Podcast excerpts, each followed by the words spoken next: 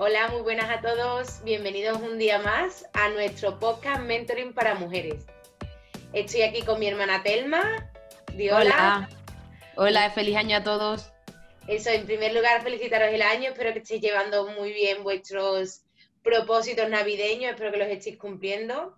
Antes de empezar, quería eh, comentaros que podéis seguirme en mis redes sociales, en Instagram, arroba Sara Malo Mentoring y en mi página web saramalocopete.com, donde encontrarás toda la información sobre mi programa de mentoring personalizado.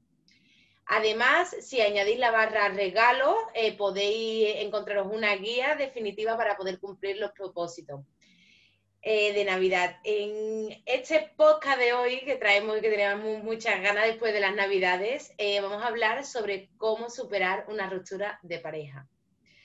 Em, es un tema delicado, es un tema importante porque creo que a mucha gente le puede servir. Y nada, em, damos comienzo. ¿Qué tal tú, Telma? ¿Cómo, cómo de esas navidades? Pues muy bien, la verdad que necesitaba tiempo para, desconectar y, para desconectar y volver a conectar, nunca mejor dicho, de em, pasar tiempo con mi familia, poder salir a, un bar, porque para los que no sabéis, yo vivo en Francia y aquí pues llevamos de confinamiento desde el 1 de noviembre y todo está cerrado.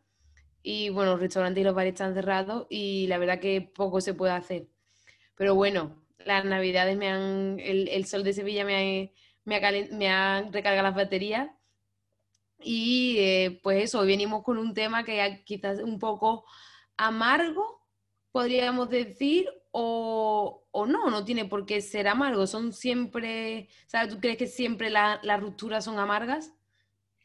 Pues mira, eh, yo creo que una ruptura eh, no es agradable en ningún sentido y no suele ser agradable tanto si eres tú el que lo deja como si te han dejado a ti, eh, porque quizás cuando te dejan, pues tiene, pues tiene que pasar por un montón de fases que a continuación las comentaremos también el papel de, dejar a alguien también creo que conlleva mucho peso. Quizás el momento posterior es un poquito más llevadero porque tú ya llevas bastante tiempo meditando esa idea, ¿no? Normalmente.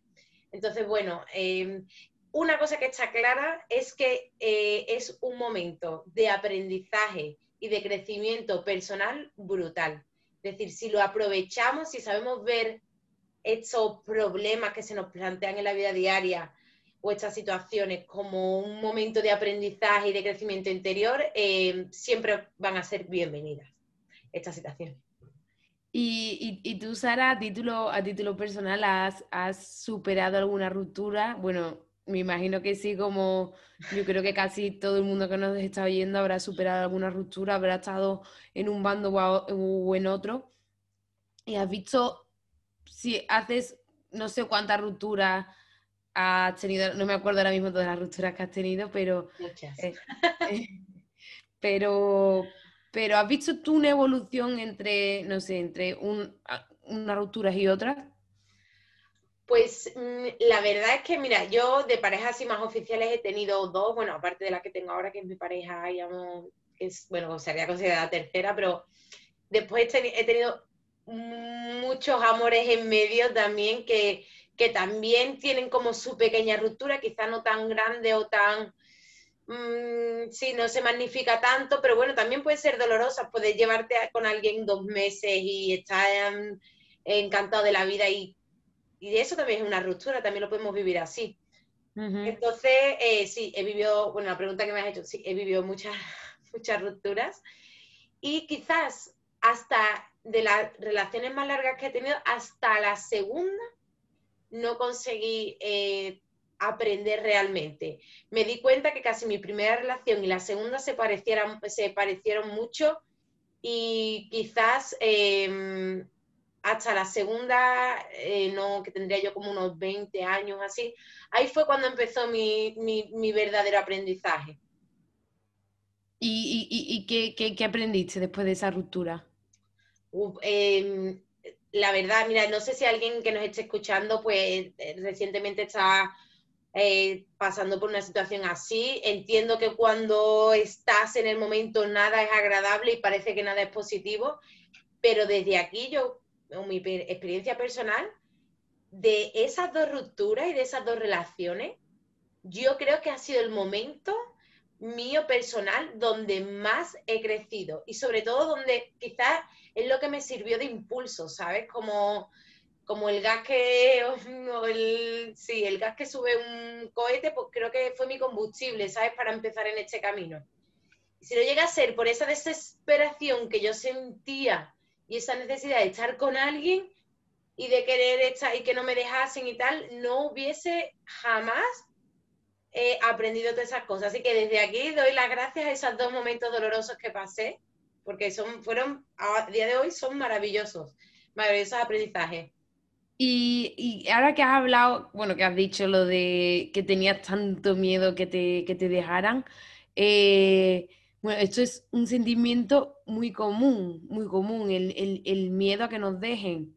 Eh, ¿por, qué, ¿Por qué bueno, ¿por qué crees que la gente siente tanto miedo a que la dejen? ¿O por qué tú experimentaste ese miedo a que te dejaran?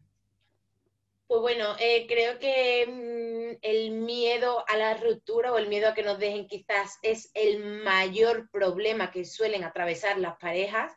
En primer lugar, porque entendemos que la idea de estar solo no se concibe. O sea, estar en, la sociedad entendemos que cuando alguien está solo, eh, no está bien es como, vale, sí, todo lo que tú quieras, pero es como un momento de transición hasta que encuentras una pareja.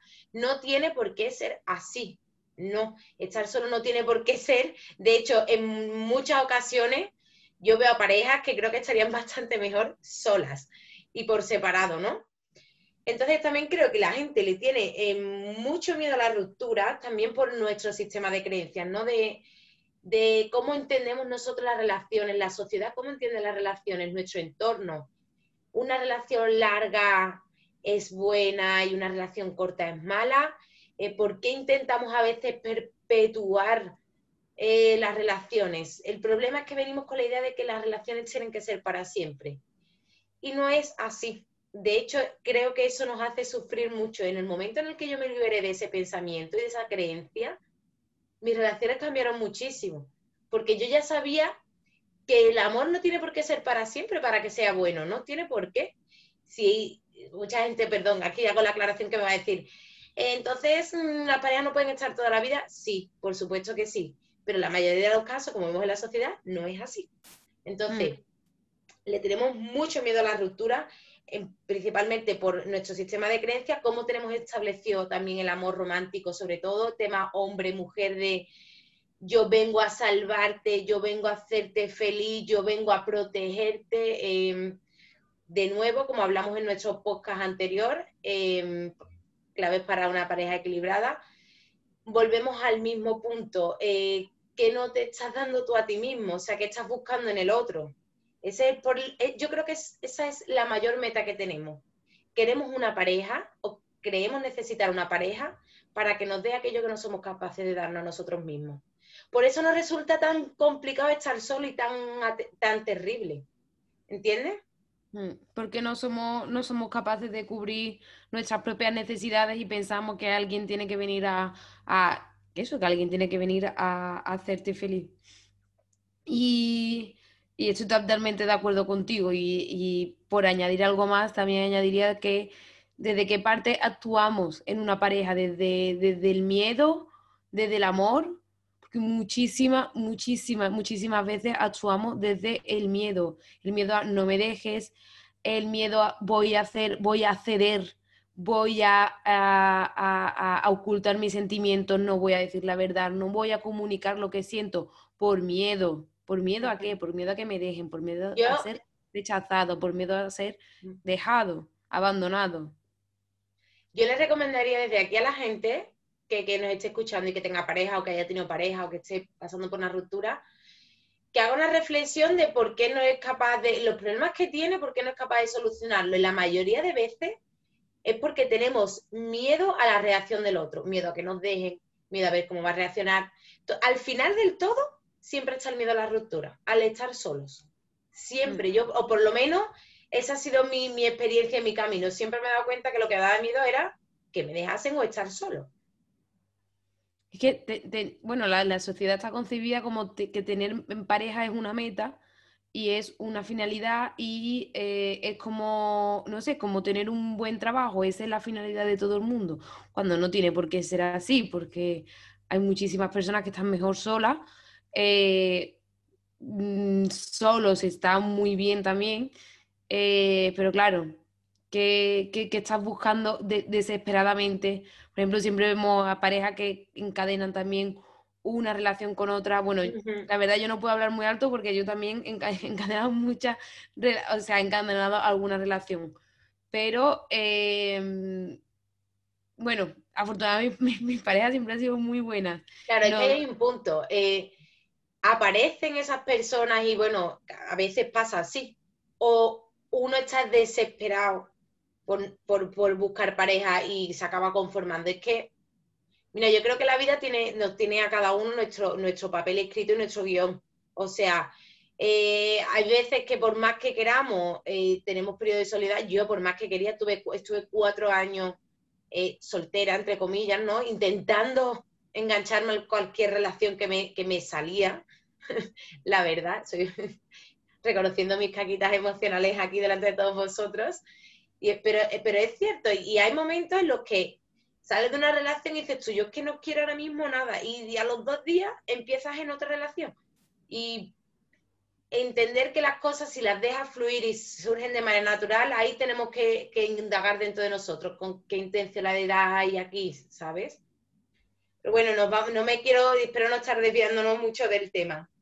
Y eh, por ejemplo, para una persona que, obviamente, cuando estamos en ese periodo de, ruptura, eh, de romper sobre todo las expectativas que teníamos, porque dentro de una, de, eh, dentro de una pareja siempre hay muchísimas expectativas continuamente, expectativas sobre el futuro, expectativas sobre los hijos, expectativas sobre cómo tenemos, cómo tiene la imagen que queremos Em, de nuestra relación, cómo queremos que sea nuestra relación. Entonces, romper o darnos cuenta de que todas esas expectativas, todo, porque hay gente que lo llama sueño, pero yo lo, prefiero llamarlo expectativa porque es, son cosas que tú piensas que tu pareja debe tener en el futuro y al final cuando rompes con eso, te chocas con la realidad. ¿Y la realidad cuál es? Pues que... Mm, eh, ya no va a haber futuro, ya no va a haber eh, hijos o, si los ha habido, ya no, no, vais a ser una familia, bueno, unida, de eso depende de cada, de cada persona. Eh, ya no quizás no vayáis de vacaciones a donde tenéis planeado, rompéis con la familia, etcétera, etcétera. Entonces, por ejemplo, ¿cuál, cuál, ¿qué crees tú que, que, cuál es el propósito de una ruptura? ¿Cuál, pues mira, en el, sentido más espiritual, porque claro, esto se puede explicar desde, muchas perspectivas, ¿no? A mí la que más me gusta es eh, la, perspectiva metafísica o espiritual, es decir, ¿qué me quiere enseñar a mí esta situación? O sea, ¿por qué me ha traído a mí la vida esto? Claro, para entenderlo desde este punto tienes que confiar en la vida, confiar que hay un, como me voy a poner un poquito hierba, un plan divino para nosotros, ¿no? Pero bueno, yo, no es que lo crea porque lo creo, yo es que lo he experimentado por mí misma, entonces por eso hablo desde este punto, ¿no? Eh, para mí, mm, desde luego, eh, la finalidad que tiene una ruptura de pareja es hacernos conscientes. Igual que tener la pareja. ¿Por qué se inicia una relación o por qué se corta? Mm, continuamente tu pareja viene a hacerte de espejo, espejo de tus luces, de tus sombras, de aquello que carecemos de aquello que necesitamos. ¿Qué estoy yo proyectando en el otro? Siempre, siempre, siempre estamos frente a nosotros mismos, siempre. ¿Vale? Por ejemplo, quería poneros un, pequeño ejemplo para que veáis, eh, porque en muchas ocasiones eh, se sufre, por ejemplo, una infidelidad. Entonces, bueno, ¿qué me tiene que reflejar esto? ¿Qué dice esta infidelidad de mí si yo no, no lo he hecho? Si me lo ha hecho otro.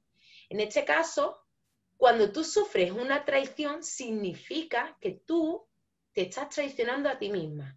En la medida en la que a lo mejor estás poniendo siempre el foco en la otra persona, siempre a lo mejor pendiente, por ejemplo, de sus necesidades. Esto es muy Enea tipo 2, ya hablaremos del Enneagrama, pero para el que lo entienda. Eh, estamos eh, queriendo darle al otro aquello que no nos damos a nosotros mismos. Y aquí hay una regla del juego que funciona para todos igual, porque la vida funciona para todos igual, queramos o no queramos. Y la primera es, te tienes que amar a ti mismo, porque tú no puedes dar, o sea, perdón, tú no puedes recibir nunca aquello que no tienes. Es decir, tú no puedes recibir amor si tú a ti mismo no te das amor. Entonces, lo primero de todo es, ¿qué no me estoy dando yo a mí mismo? ¿Qué me está reflejando esta situación? Porque uno pues no es una infidelidad hacia ti misma, te estás abandonando, estás poniendo el foco en el otro. Entonces, esa situación son de las situaciones donde te obligas a despertar y a decir, bueno, a lo mejor parece de una forma muy desagradable, parece que el otro es el malo, ¿no? Eso siempre aparece, bueno, en, la etapa de negación, que es la primera etapa que, mm, que, existe en los procesos de ruptura, ¿no? Tú eres el malo, lo que tú me, estás hablando antes, ¿no? Desde que dónde te posicionas. Es normal que si nos han dejado, al principio nos posicionemos en el papel de víctimas. Y no está mal durante poquito tiempo pero en todas las relaciones, todas eh, son co-creadas. ¿Esto quiere decir los dos tienen la culpa? Aquí no hablamos de culpa. Estamos hablando de responsabilidad. Hay dos personas en una relación y los dos tienen la responsabilidad de llevarla al nivel que quieran y hacer con ella lo que les plazca. Entonces, es muy importante que nos, que nos demos cuenta y que seamos muy honestos con nosotros mismos. ¿Dónde estamos nosotros? ¿Qué, ¿Por qué el otro me grita? ¿Por qué el otro me engaña? Eh, ¿Qué me refleja eso a mí? ¿Qué me, está diciendo esa situación de mí mismo? A mí eso me, ayudó muchísimo. Porque yo al principio, cuando las dos relaciones que tuve, yo estaba con parejas, tuve dos parejas muy inseguras y muy celosas. Y yo mm, eh, soy todo lo contrario, es decir, no te digo que no tengas mis inseguridades, pero yo celo es una cosa que no he sentido, sobre todo en las parejas. Yo he podido sentir celo algunas veces de, o cierta envidia de gente que veo que, yo qué sé, pues, tiene un trabajo que me gustaría tener, tal, pero no de que nadie me pueda quitar a mí el sitio como pareja. Eso siempre me ha dado igual, la verdad. Pero mm, yo lo que, lo que yo proyectaba era todo lo contrario. Eran personas muy celosas. ¿Qué tiene que ver eso conmigo? Me estaba dando cuenta que no estaba sabiendo poner límites no estaba sabiendo expresar lo que yo quería. Al final yo también me sentía insegura a la hora de expresar lo que yo quería. Me costaba ser firme con, la, ¿sabes? Con lo que yo pensaba. Mm, tendía a ayudar muchísimo al otro y a olvidarme de mí misma. Las necesidades del otro van por delante de mí. No, querida. Tus necesidades te las das tú a ti mismo. Y el otro tiene que hacer lo mismo. No es yo cuido de mis necesidades y además cuido de las tuyas. O como puede, suele pasar en otros casos, eh, tú cuidas de tus necesidades y aparte de las mías, que yo no sé gestionarlas. eso tenemos que olvidarnos, eso es ser responsable. Y bueno, eh, yo tengo, por ejemplo, es que a veces, por ejemplo, muchas veces simple aburrimiento lo que tenemos con nuestra pareja. Quítame el aburrimiento, eh, atención, eh, entretenme, ¿sabes? Y detrás de eso hay muchos problemas, muchos problemas. Y yo los veo continuamente. Además, mm, mm, la vida últimamente me está presentando muchas situaciones así. No personales, pero sí mm, las estoy viendo. Yo lo que, desde mi opinión o lo que yo veo también que es, bueno, porque aparte de, verlo en gente que conozco, eh, bueno, es un, un, clásico en la televisión, en las películas, en el eh, necesito que cambies, eh, necesito que hagas esto por mí, necesito que es que si tú cambiases esto, yo la relación sería mejor. ¿Qué hay detrás? Porque yo porque eso nos ha pasado todo. A mí también me ha pasado que mm, aceptar a tu pareja tal como es es complicado, es difícil. Mm, ¿Qué hay detrás? ¿Qué, ¿Qué, pasa cuando queremos que nuestra pareja cambie? ¿Qué, qué, qué qué le dirías tú, por ejemplo, a las personas que, creen que, bueno, que si mi, si mi pareja es que si mi pareja fuera un poquito más, eh, si me prestara un poco más de atención, por ejemplo, por poner un ejemplo, mm, yo sería más feliz, porque claro, y es que es lo único que le pido y es lo único que, le estoy exigiendo, no, le pido nada más. ¿Qué, ¿Qué pasa con la gente que quiere que su pareja cambie? Pues mira, en primer lugar, em, preguntarte qué es lo que quieres que tu pareja cambie, ¿no? Porque, por ejemplo, a veces que sea más atento, a veces que sea más cariñoso, a veces que sea más, no sé, más detallista o da igual, es que lo que sea te está haciendo un reflejo de ti, de una carencia tuya. Mm, esto no lo he explicado y bueno, antes estábamos discutiendo si lo iba a comentar o no, pero bueno, eh, quizás es un nivel un poquito más avanzado, pero quiero que entendáis que nosotros atraemos a, nuestra pareja porque tiene el mismo nivel vibracional que nosotros, pero en distinta polaridad. Por ejemplo, si yo soy una persona que tiene una vibración con el dinero de gastar, de que el dinero es para, para disfrutarlo simplemente, no hay que preocuparse por él nunca, voy a atraer a una persona que esté en el mismo nivel vibracional que yo, pero en otra polaridad. Es decir, a lo mejor eh, atraigo una persona que es muy tacaña, que lo que piensa es que el dinero siempre hay que guardarlo, que el dinero cuesta muchísimo dinero, muchísimo trabajo ganarlo. Y nos enamoramos de personas que están en el mismo nivel vibracional que nosotros. Es decir, si tienes pareja ahora mismo o las que has tenido, significa que estáis en el mismo nivel vibracional y que los dos os estáis reflejando cosas porque tenéis que aprender de vosotros mismos. De vosotros mismos. Esto, las relaciones tienen poco que ver con el otro a veces. O sea, si nos ponemos a hablar, la relación tiene que ver poco con el otro, tiene que ver todo el tiempo contigo mismo. La vida es un juego de espejo. ¿Qué le dirías, por ejemplo, a una persona que ahora mismo nos está escuchando, ¿no? Y diga, vale, yo hemos me han dejado, he sido dejado por alguien, por mi pareja, y cómo, qué ejercicio puedo hacer yo con esto que estás hablando para darme cuenta qué es lo que, cuál es el problema, porque si dice que la, bueno, porque si está comentando que eh, la otra persona nos está reflejando continuamente a nosotros mismos, una persona, por ejemplo, que, que, que, que sea dejada diga, bueno, yo cómo, cómo puedo saber, cómo puedo saber yo cuál es el problema que yo tengo conmigo misma? Pues tu pareja siempre te lo, te lo va a reflejar. Eh, mira, todos, y aquí es donde entra la honestidad y la humildad, todos, todos, todos, todas las personas, yo creo que hemos sufrido una ruptura, ya sea dejando nosotros o que nos dejen, sobre todo cuando nos dejan, todos sabemos que ahí había algo. Ahí había un problema. Tú no lo, querías, no lo querías ver, eh, pero tienes que admitirlo dentro de ti. No se lo tienes que decir a nadie, pero admítelo dentro de ti. Hay algo que no estaba funcionando, porque si no, dicen que Dios no te da, no te quita nada, si no es para darte algo mejor. O sea, tú tienes que aprender que hay ahí, ser honesto contigo mismo, que te estás callando, que es que mm, somos 93% comunicación no verbal, ¿eh? O sea, no es lo que te diga el otro, ¿qué sientes tú? ¿Qué te estás diciendo la otra persona? Eh, aquí hay que hacer un juego, bueno, en primera, bueno, es que me voy un poco por las ramas, pero eh, contestando lo que tú me has dicho, lo primero que haría es hablar con mi pareja y tener una conversación de honestidad. ¿Por qué me dejas? ¿Qué es lo que no encuentras en nuestra relación? ¿Por qué esto se ha acabado? ¿Vale? Y entender ahí de qué estáis careciendo cada uno, porque de esa ruptura puede haber o una reconciliación o a lo mejor vuestro aprendizaje ya está completo y vuestros niveles vibracionales han cambiado. Y ahora tú estás en 37 y el otro está en 58.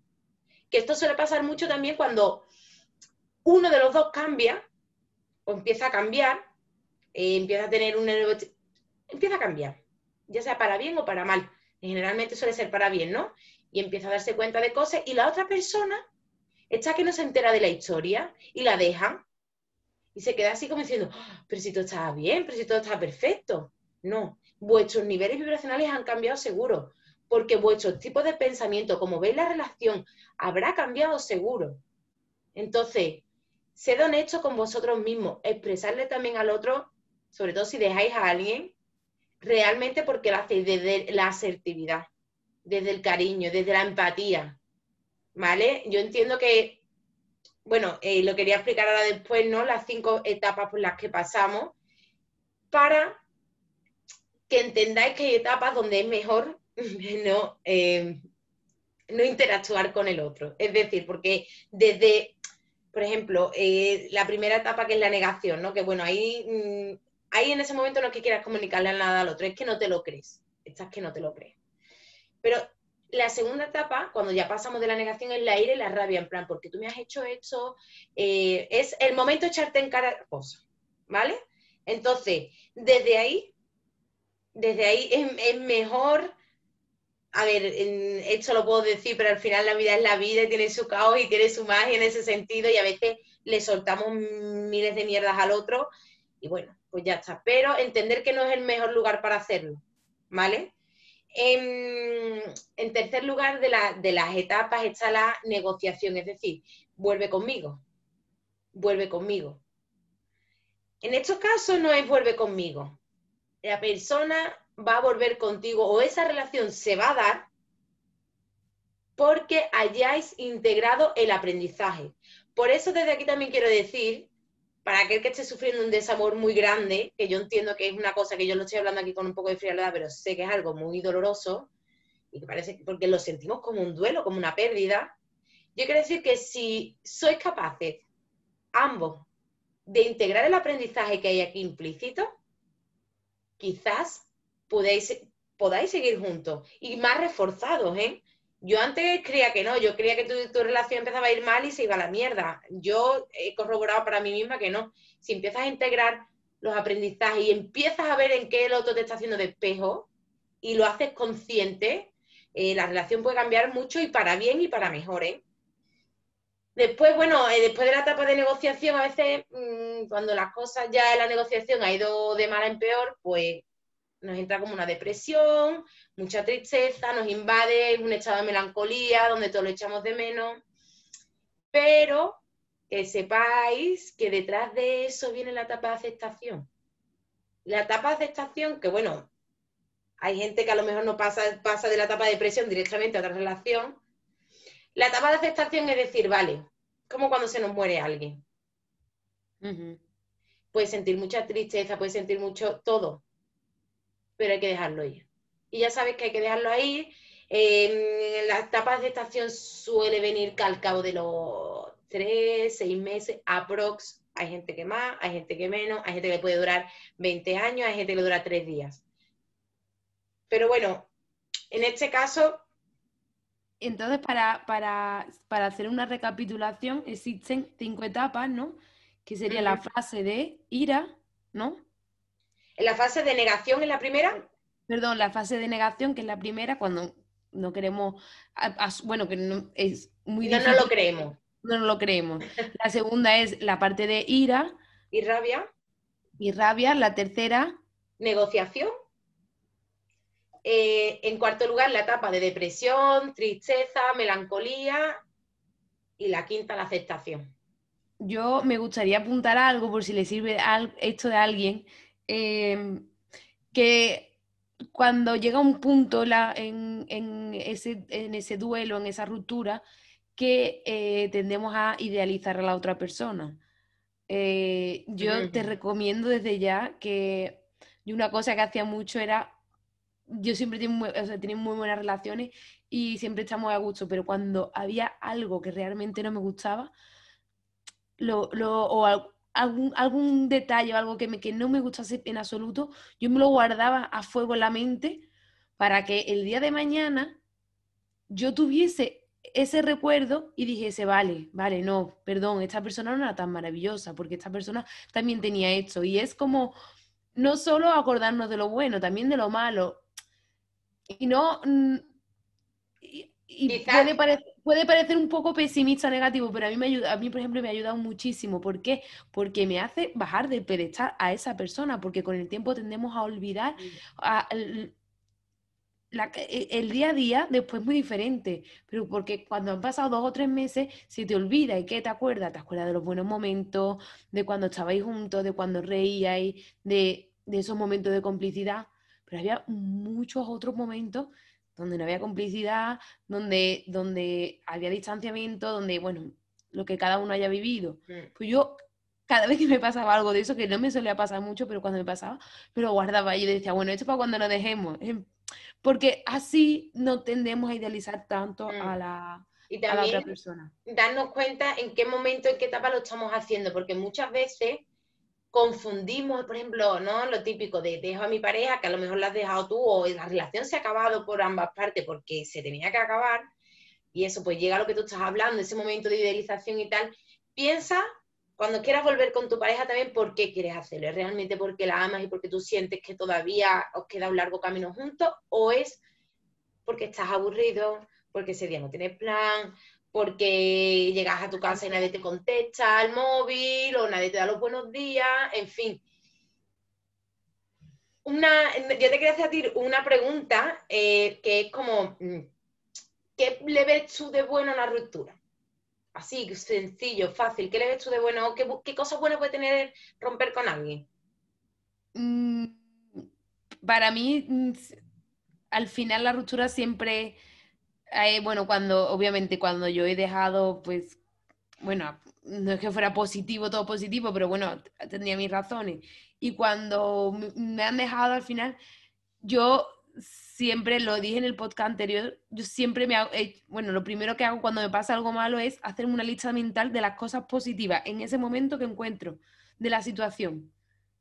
Y, y, y yo cuando, cuando me han dejado, siempre he intentado, intentado decir, bueno, ahora, ¿qué puedo hacer yo? Por ejemplo, yo, por poner un ejemplo, ¿no? Yo siempre he tenido pareja a distancia, entonces yo me gastaba muchísimo dinero siempre en, en bueno, pues en viajes, en, bueno, en, transporte, en, en, hoteles, en lo que fuera. Y yo, por ejemplo, cuando ya corté con, con, con, alguna de mis relaciones, dije, ay, mira, qué bien, ya no me tengo que gastar ni un duro, era todo el dinero para mí. O qué bien que ahora, pues, tengo mucho tiempo para mí, puedo salir con mis amigos, no tengo que dedicarle tiempo a nadie, ahora voy a aprender de mí. Y, algunas de, de mis rupturas han sido muy dolorosas, pero tener una autoestima fuerte es imprescindible, imprescindible. Trabajar en tu autoestima es imprescindible para que las rupturas sean lo menos dolorosa posible. Claro, es que tú además has comentado que el, eh, bueno, para ti un aspecto positivo es decir, pues ahora tengo mucho tiempo para hacer cosas yo. El problema es que mucha gente, que eso lo vamos a hablar, voy a hacer un reto y bueno, vamos a tratar ese tema en profundidad un poquito más adelante, es que gente que no sabe estar sola, me refiero, sola en el sentido, ya no me parece, sino hacer cosas por sí misma y no aburrirse, entretenerse. Mm. Que no sea mirando el Instagram dos horas o la tele todo el día en el sofá, sino... Entonces, claro, para mucha gente puede ser un aspecto negativo ese y, mm, ahí está, está, muy bien que lo veas. Si tú te sientes así, si, el que, si tú oyente que nos estás escuchando te sientes así, en plan, es que no quiero que me dejen porque ya no sé qué hacer con mi tiempo libre. También es maravilloso, vas a, puedes aprender cuando tú aprendes a pasar tiempo de calidad contigo mismo, después no necesitas una pareja. Después si una pareja viene es estupendo y la disfrutas y todo, pero no la necesitas. Tú no sientes que tu vida es peor por no tenerla. Efectivamente, es que yo creo que la clave es eso, tener una autoestima fuerte y, tener confianza en ti mismo. Porque yo, por ejemplo, cuando me han dejado nunca he, nunca he sentido que, que, se llevaran algo de mí o no, porque yo, yo me, siempre me he sentido muy compleja, sola, sin nadie. Y yo sé que esto es algo que, no le pasa a todo el mundo y yo me siento afortunada de, poder, de poder mm, verme una persona así, que, yo sé cuáles son mis virtudes, sé cuáles son mis defectos, pero sé que puedo vivir sola perfectamente. Entonces, yo le recomendaría, mm, ya para ir terminando, preguntar a ti si pudiera darle algún que, que lo está dejando personal, como yo o como yo he vivido las cosas, pues primero... Eh, mm, eh, Telma, creo que se está yendo la conexión un poquito. Em, eh, se te está yendo un poquito el internet. Dime qué vale la pregunta y ya cerramos. consejos para, para que para a ver, intenta decirlo eh, unos consejos para superar la ruptura. Vale, consejos para superar la ruptura, ¿no? Alguien que esté, bueno, en primer lugar, que eh, aproveche ese estado emocional en el que está, que se encuentre mm, que intente aprovecharlo. Eh, en ese estado no se está mucho tiempo, ni se está muchísimas veces en la vida, entonces es un momento en el que estamos sensibles y en el que, bueno, también pueden florecer cosas maravillosas. Hay gente que, dice, bueno, hay gente que dice que escribe sus mejores obras, sus mejores canciones en los momentos más grandes de desamor, o sea que también hay ahí una oportunidad, ¿no? Eh, lo segundo, ver en qué, en qué tienes que hacer un análisis de por qué tu relación, eh, pues, o qué te está haciendo despego tu relación. Te voy a decir por qué ha fracasado tu relación. No, las relaciones no creo que fracasen. Las relaciones tienen un tiempo y tienen algo que enseñarnos y ya está.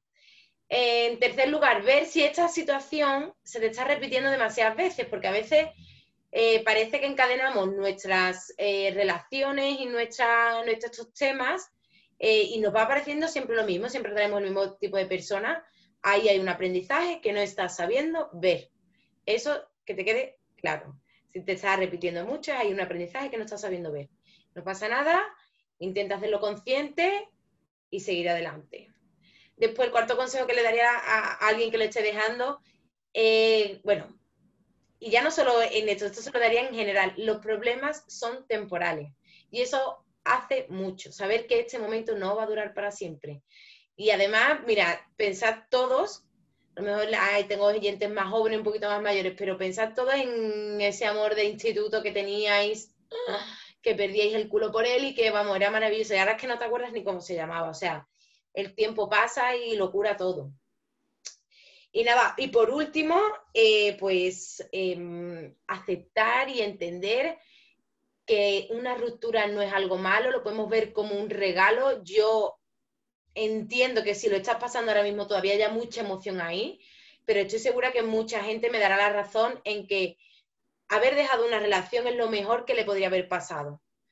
Porque no me estaba a gusto, porque, por, bueno, por miles de, de temas. O sea que eh, más o menos esos son los consejos que le daría a alguien. En fin, bueno, podría darle 150.000 porque yo me puedo pegar hablando eh, 10.000 horas. Pero bueno, eh, vamos a ir dejándolo por aquí porque además mi hermana se le está yendo un poquito la conexión y quería que, bueno, esperamos, esperemos que el podcast de la semana que viene esté un poquito mejor grabado porque hemos intentado 200.000 aplicaciones, hemos comprado dos micrófonos, pero lo hemos hecho, lo he vuelto a hacer por Zoom, pero bueno, lo que quería comentaros al final del todo es que el programa mío de mentoring va a empezar seguramente la segunda o primera semana de febrero.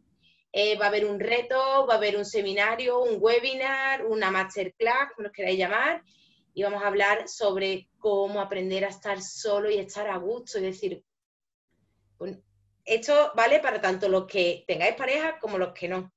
Que a veces a la gente que no tiene pareja, o sea, que tiene pareja, le hace más falta aprender a pasar tiempo solo para no depender tanto de su pareja. Pero bueno, desde aquí os queríamos dar las gracias. Eh, nos ha encantado como siempre em, este, este ratito. Yo me lo paso súper bien. Y, nada, si os gusta em, compartirlo, pasárselo a vuestros amigos y nada, que tengáis muy buen comienzo de año y nos vemos muy pronto en el próximo podcast.